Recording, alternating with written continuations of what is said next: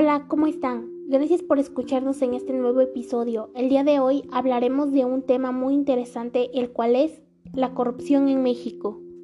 Para empezar, ¿qué es la corrupción? Algunos aseguran que se trata de una cuestión cultural, otros que es un problema de Estado de Derecho y de incumplimiento de leyes. Lo cierto es que, sin importar su naturaleza, la corrupción es uno de los mayores males que actualmente aquejan a nuestra sociedad, de acuerdo con Transparencia Internacional. La corrupción se define como el abuso del poder para beneficio propio y puede clasificarse en corrupción a gran escala, menor y política, según la cantidad de fondos perdidos y el sector en el que se produzca. Algunos analistas refieren que el fenómeno de la corrupción es complejo, sistemático, estructural, transversal, multicausal, ligado al poder en los últimos años. El caso de México ha destacado debido a altos niveles de corrupción e impunidad que se perciben. La corrupción es una característica desagradable del sistema político mexicano, es el sistema mismo. Vivimos un momento muy importante en el país. Desafortunadamente, el fenómeno de la corrupción en México es un fenómeno sistemático y cultural. Los ciudadanos y los servidores comenzaron a entender reglas informales y consideran que, respetando esto, pueden evadir la ley sin problema alguno. En México parece que la corrupción no es entendida como un problema de reglas y agentes, sino como un fenómeno de clase y cultura donde se espera que los gobernantes sean corruptos, donde los gobernados, dando un contexto de extrema desigualdad, están justificados para hacerlo y donde la interacción cotidiana entre ambos grupos genera una tradición, una manera no aceptable pero aceptada para hacer las cosas. Esta disonancia entre significados es importante porque podría presentar un obstáculo cognitivo para combatir la corrupción desde la sociedad. Por ejemplo, al ser un problema cultural, podría ser vista como un problema sin remedio o al ser considerada como un fenómeno, se manifiesta desde la clase política.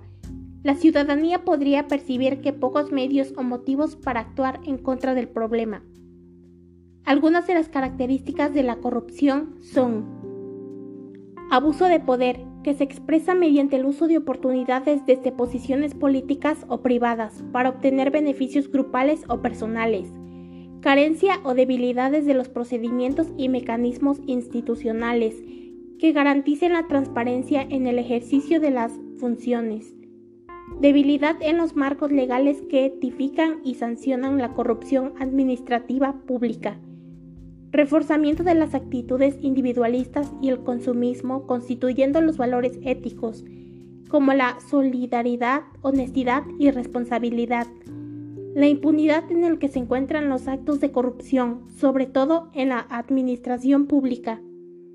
Como vemos, la corrupción se expresa de múltiples maneras, siendo algunas de sus expresiones más visibles en el tráfico de influencia y la obtención de prebendas personales. ¿Cuál es el problema de la corrupción? ¿Cómo nos afecta? La corrupción desvía recursos públicos destinados a cubrir necesidades sociales para el beneficio de unos cuantos, devora presupuestos, incrementa vertiginosas y artificialmente los costos de las compras y obras gubernamentales, eleva astroféricamente las deudas públicas, es pésima constructora y administradora de los recursos públicos, crea empresas y obras fantasmas, genera aviadores y empleos falsos, propicia el clientismo político a través de la compra del voto, desvirtúa la misión de las instituciones públicas desviándolas de sus fines, Deteriora todo lo que toca, organismos públicos y privados, grupos y personas. En fin, es un gran problema que tiene la sociedad. ¿Qué tan grave es la corrupción en México? Es difícil saber a ciencia cierta los niveles de gravedad de la corrupción en México, porque se adolece de información completa y oportuna sobre este fenómeno.